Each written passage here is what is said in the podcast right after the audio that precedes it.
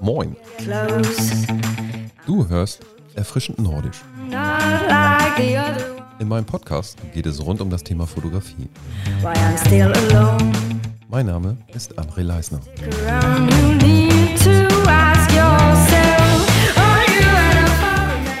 Folge 39, Status-Update Fotografie. Ruhig ist das hier äh, im Podcast, mehr oder minder. Die letzte Sendung, die ich alleine aufgenommen habe, habe ich gerade mal nachgeschaut, war im September. Dann habe ich ein Interview mit Ute gehabt und dann mit Holger Krüger, dann nochmal mit Ute und dann hat Ute mir ein paar Fragen gestellt. Das nächste Interview, was ich habe, ist ja mit Mika, Michael Adelhardt. Da bin ich gespannt drauf, muss mich da noch ein bisschen drauf vorbereiten. Ich dachte aber, bevor ich diesen Podcast dann veröffentliche oder besser gesagt erst aufnehme und dann muss ich ihn ja noch schneiden, bevor ich ihn dann veröffentlichen kann, nehme ich nochmal einen eigenen Podcast auf, also sprich eine neue Sendung und ja, erzähle ein bisschen, was gerade so anliegt. Also nicht wirklich ein Thema, sondern wie schon in dem Titel eine, ein Status-Update sozusagen. Ja, dazu habe ich mir ein paar Stichpunkte notiert, damit ich äh, da meinen roten Faden habe. Das nutze ich auch jetzt äh, für die Videografie, wo ich mich sehr viel äh, in den ja, letzten Wochen, fast schon Monaten mit beschäftigt habe. Sehr, sehr viel Zeit mit reingeflossen. Aber da greife ich so ein bisschen vorweg. Also, ja, ruhig zum Jahresende. So ruhig, ja, das ist mir in den letzten drei Jahren auch noch nicht so wirklich vorgekommen. Es liegen noch ein paar Aufträge an, aber ich habe gerne äh, ja, volle Bücher, wer das nicht gerne. Aber momentan ist so ein bisschen so schleppend, genau. Aber da ich, viele wissen ja auch, dass ich das nicht gerne ruhig mag und da versuche ich natürlich die Zeit bestmöglich zu füllen. Ich schaue, was ich im Marketing machen kann und bilde mich sehr viel in der Videografie weiter. Ähm, eigentlich komm, würde ich auch dazu kommen, einen Podcast zu machen, aber der Tag hat einfach zu wenig Stunden. Irgendwie äh, schaue ich dann auf die Uhr und sehe verdammte Hacke. Also es ist äh, schon wieder 19 Uhr oder so. Und dann, ach ja, Sport muss auch noch machen und so weiter und so fort. All die Dinge, die du auch kennst. Also Haushalt, Kochen, Waschen und so weiter und so fort. Einkaufen. Oh, das ist, äh, ja, weiß nicht. Irgendwie, ich habe da so ein bisschen, ich schweife jetzt ein bisschen ab, aber ich habe da so eine Sache im Kopf. Ich, äh, damals, als ich noch im Personal Training tätig war, sagte mir ein Kunde mal, die Zeit läuft nicht schneller, sondern du wirst langsam langsamer in deinen Handlungen.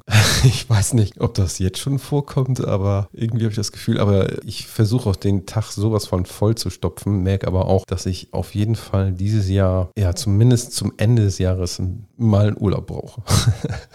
Ich weiß, viele werden jetzt äh, sich auf die Schenkel klopfen und sagen, du ein Urlaub. Letzter Urlaub, der ist zehn Jahre her oder so. Also wird langsam mal wieder Zeit. Ja, also neben der Fotografie bilde ich mich in der Videografie fort. Ich habe immer geschaut, sonst ähm, das abzugeben und outzusourcen. Merke aber, dass ich dann Sachen zurückbekomme, wo dann zu viele Korrekturschleifen gedreht werden und ähm, penibel, weiß nicht, ob man das so, ähm, sehr detailverliebt und das ist dann manchmal schwer, wirklich ein Briefing dann so zu transferieren, dass es dann auch so umgesetzt wird. Und dann dachte ich mir, probierst du es eben halt selbst und das ist, boah, Wahnsinn. Also ich komme mir vor, als äh, würde ich jetzt wieder mit der Fotografie anfangen und nicht anders ist das, weil das Thema ist auch so verdammt komplex und äh, kaum guckt man in einen Topf rein, dann gibt es da so einen Rattenschwanz, der wieder äh, da drin ist und Themen sind so komplex und vielseitig und tief und boah, kaum hat man das andere fertig, dann ergeben sich bei dem nächsten wieder Sachen und so weiter. Also um das nur mal ein paar Sachen anzusprechen, das ist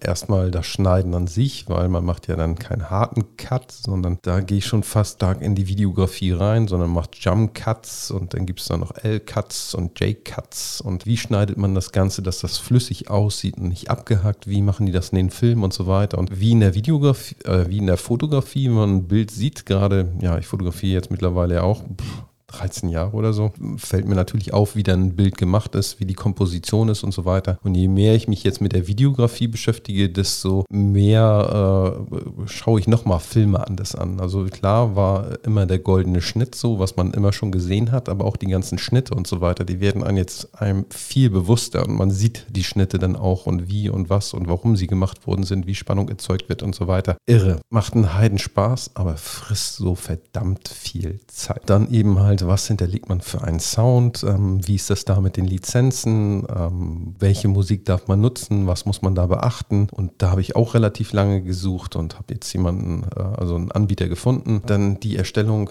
ganz banale Sachen, Thumbnails und so weiter, der man eigentlich vorher eine geringfügige Beachtung geschenkt hat, aber über ein Thumbnail ist so wie so ein, so ein Suchergebnis, also was angezeigt wird, da sollte man auch viel Zeit investieren, weil das ist so der erste Eyecatcher, mit dem man sich identifiziert. Das heißt, jemand sucht zu einem Thema und dann bekommt er eben halt so ein Thumbnail angezeigt und wenn das eben halt Kacke ist, ja, dann schaut er sich das nie an oder wenn da irgendwie ähm, anderes mehr hervorsticht oder sowas. So, ja, Thumbnails. Ähm, da habe ich mir dann auch erstmal so ein Grund-Thumbnail erstellt und das passe ich dann jetzt immer so ein bisschen an. Also das heißt, das ist dann immer so ein Wiedererkennungswert. Das hat jetzt immer einen Rahmen, hat einen bestimmten Schriftzug und so weiter, aber nichtsdestotrotz muss ich mir da da eben halt noch Gedanken drüber machen äh, oder mache ich mir dann immer Gedanken drüber, was kann man als Bild transferieren, womit kriegt man die Menschen zu fassen und so weiter. Also ich verstehe auch manche Thumbnails jetzt besser, weil du musst erstmal die Leute irgendwo catchen und dann so, hier, guck, guck darauf. Ne? Und das muss dann eben halt auch vom Titel her und so weiter alles passen, dass man sagt, ja, genau, das ist das oder ähm, das muss ich mir ansehen oder so. Und dann kommt es wieder noch darauf an, dass man die Leute dann möglichst in den ersten paar Sekunden abholt und so weiter. Verrückt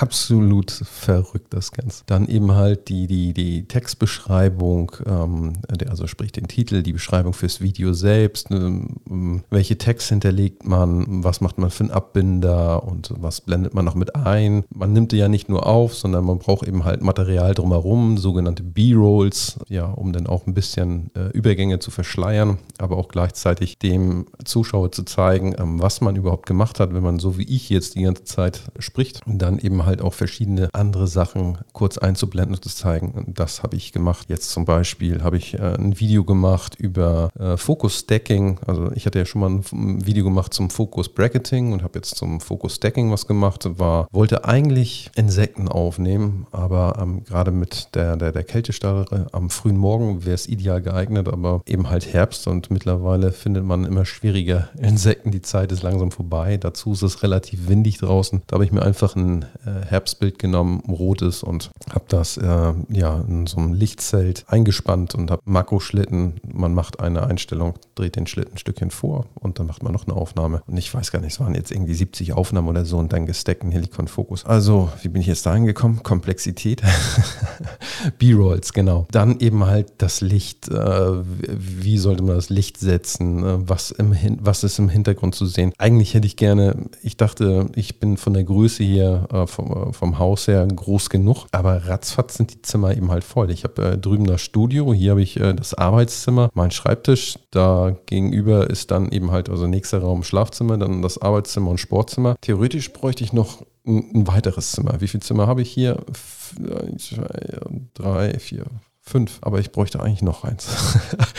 Nobel geht die Welt zugrunde. Also, wie, wie muss man das Licht setzen? Also, es, da, da kommt es fast schon wieder an, oder es ist genau das gleiche wie mit der Fotografie, Hauptlicht, dann eben halt, wie setze ich noch ein Haarlicht oder so, wie mache ich den Hintergrund ein bisschen schöner und so weiter und so fort. Und ähm, dann jetzt hier das Mikro, super für Podcast, finde ich aber dann manchmal zu präsent für die Videografie. Und äh, wenn man dann ein kleineres Mikro nimmt, hat man sehr schnell einen Raumhall. Und wie kann man den dann eben halt reduzieren? Da habe ich mich jetzt erstmal für die Software-Variante entschieden, um den ein bisschen zu verbessern. Also sprich bei der Videografie. Ansonsten muss ich auf jeden Fall, weil ich relativ viel auch in diesem Raum hier äh, filme, also mich dann hier aufnehme, dass man da nochmal, wie nennt sich diese Schalldämmung eben halt an die Wände macht, um diesen Hall zu dezimieren. Welchen kauft man da? Welche Größe? Wo kommt der hin? Und so weiter. Das ist das mit den Fässern, wo ich sagte, wo du erstmal, oder wie, wie heißen diese, diese Puppen? Noch diese russischen, ich glaube aus Russland sind die, wo man irgendwie äh, das aufmacht und da ist noch eine drin und noch eine drin und noch eine drin. So ist das echt in der Videografie. Aber es macht ungeheuer Spaß, aber ich merke eben halt auch, der, der Zeitfaktor, der nagt daran, genau. Also Tom. Dann Skript schreiben. Also das Ganze überschneidet sich vielfach. Ich habe ja schon sehr viele Texte bei mir auf der Seite, weswegen ich eben halt ja gut gefunden werde als Fotograf. Ähm, ich habe zum Beispiel, da könnt ihr auch schon gespannt drauf sein, ich hatte mit dem Heise Verlag, die machen einen neuen Podcast bezüglich Fotografie und da kenne ich jemanden, äh, da hatte ich schon mal einen Artikel für die Zeitschrift geschrieben und die sind dann auf mich zugekommen, haben gesagt, Mensch, du wärst so gut gefunden bezüglich Fotografie, SEO, hast du nicht mal Lust, da mit uns eine Sendung aufzunehmen? Aufnehmen für das neue Format, was wir dort anbieten wollen. Und das habe ich vor einem Monat mit einer Redakteurin aufgenommen und ich bin gespannt, wann das ausgestrahlt wird. War auf jeden Fall sehr lustig, sehr, sehr lustig. Also ich bin gespannt und gebe dann natürlich auch eine Info, wann das Ganze denn kommt. Also bezüglich Storytelling kenne ich ja schon. Im Content Marketing mache ich ja relativ viel. Videografie ist in dem Sinne nichts anderes. Also es ist auch irgendwo ein Spannungsbogen, der erzeugt werden soll. Wenn es nach mir ginge, würde ich irgendwie mega aufwendige Produktion machen. Ähm, Nochmal gleichzeitig mehrere Kameraeinstellungen, Videografen, Licht, Ton und so weiter und dann halben Film in dem Sinne schon drehen und vielleicht kommt das auch irgendwann so, wenn man eben halt die Kohle dafür über hat. Aber man kann da auch wie in der Fotografie so Unmengen von Geld ausgeben. Und ich habe jetzt erstmal gesagt, so, stopp, das muss jetzt mal mit den Kram passen, den ich jetzt hier zur Verfügung habe. Weil hier nochmal ein Licht, da nochmal ein Licht, da nochmal ein neues Kabel, da nochmal eine neue Software, hier nochmal was und da nochmal was. Und das läppert sich. Aber das kenn, kennst du vielleicht auch schon aus der Fotografie. Ja, dann eben Schneidesoftware. Welche Schneidesoftware nutzt man da? Und auch mich da mit verschiedenen Sachen beschäftigt und äh, nutze jetzt erstmal die, die ich bereits habe, ähm, habe aber dann eine andere schon im Blick. Dann Software, dann Bildschirmaufnahme, wenn man irgendwie was zeigen möchte. Gerade im Photoshop arbeite ich ja sehr viel mit und wenn man, wie zeigt man das am besten auch, dass die Qualität stimmt? Ähm, ich glaube, dass die, die Software heißt OBS oder so. Und dann, welche Einstellung nutzt man da? Wie kann man da die Qualität verbessern und äh, wie synchronisiert man das Ganze nachher mit dem Ton? Jetzt erschließt sich mir auch, warum es bei vielen immer so eine Tonklappe äh, gab, in den, was man so gesehen hat. Und ich hatte mich dann manchmal gefragt, so, hä, wofür wird denn das genutzt und so weiter, dass die Leute wissen, jetzt geht's los, sondern eben halt, wenn verschiedene Sounds ähm, aufgenommen werden, dass man da den Sound miteinander synchronisieren kann, also die Tonspuren miteinander synchronisieren kann. Und so ist es eben halt auch ähm, mit den verschiedenen Kameras und den Tonaufnahmen, die man da hat, dass man die dann besser miteinander synchronisiert bekommt. Und da wie gesagt, macht einen Heidenspaß, aber das Durchatmen eben, weil die ganze Sache auch so verdammt komplex ist und ich mache gerne Sachen richtig gut und gute Qualität und da bin ich jetzt, was die Videografie anbelangt, noch lange nicht. Ich sehe zwar eine kleine Verbesserung, wenn ich jetzt äh, meine ersten Videos ansehe, die ich vor etlichen Jahren gedreht habe, wo ich gesagt habe, einfach los, aber es ist wie mit der Fotografie, Praxis und tun und immer wieder tun und dann sich nach und nach eben halt verbessern. Dann ähm, sehr viel auch mit beschäftigt zum Aufbau. Wo packt man die Kamera hin? Seitlich, vorne, hinten? Verändert man nochmal das ganze Setup? Was macht man, wie gesagt, da, in, da spreche ich nochmal das Licht wieder drauf an. Wo stellt man jetzt was hin? Kameraeinstellungen an sich. Welche Kamera? Ich habe mir zum Beispiel jetzt hier auch noch die Osmo Pocket 3 geholt. Ich hatte damals die Osmo Pocket 1, da war ich jetzt noch nicht ganz so von angetan. Und getriggert Osmo Pocket 3. Ich dachte so, ja, schauen wir erstmal ein bisschen, wie, ja, wie die ersten Eindrücke von den verschiedenen verschiedenen äh, Leuten so sind und dann zack, innerhalb von ein paar Tagen hat es mich dann auch erwischt und ähm, es passt einfach. Von der Qualität her ist das der, der Osmo Pocket 3 so gut geworden und auch gleichzeitig eben halt mit dem äh, Mikro und dem Bildschirm und so weiter. Und für mich auch praktisch, wenn ich, ich wollte auch mehr draußen machen, das vom, vom Aufbau her. Ne? Einfach nur den Osmo Pocket einmal kurz auf ein Stativ, zack und loslegen, ohne jetzt Kamera und Mikro und so weiter nochmal anschließen. Das ist auf jeden Fall äh, sehr, sehr gut und auch äh, von der Auflösung her 4K super gut. Natürlich, klar, gute Kamera ist immer noch am besten, aber ähm, halt, wenn ich jetzt auch sage, okay, ich hatte ja mit Holger Krüger das Video in der Küche gemacht und das, also, das habe ich zwar gezeigt, ähm, damit man auch mal die Leute dazu sieht, aber vom Licht her und von den Kameraeinstellungen her, vom Video her, boah, also das ist ja eben halt, äh, theoretisch bräuchtest du da eben halt drei, vier Lichter und dann auch nicht die Küche, verschiedene äh, Blenden, drei Kameras, nochmal, ja, und eine schönere Kulisse. Ne? Also die Kulisse, die Küche war jetzt ja nicht gerade ansprechend. Licht war auch nicht gerade gut und dann eben halt, dass man immer so ein bisschen hin und her switchen kann, wenn der eine eben halt spricht, äh, vom Schnitt und so weiter und so fort. Da sind wir wieder beim Thema äh, Videografie. Ne? Und so nutze ich eben halt jetzt gerade die Zeit, wo es ein bisschen ruhiger wird. Ich habe noch ein paar Aufträge, große Aufträge dieses Jahr und bin auch nochmal etwas weiter südlich, ähm, bin da mit einer Kollegin zusammen, für die ich häufiger tätig bin. Da freue ich mich schon sehr drauf. Und dann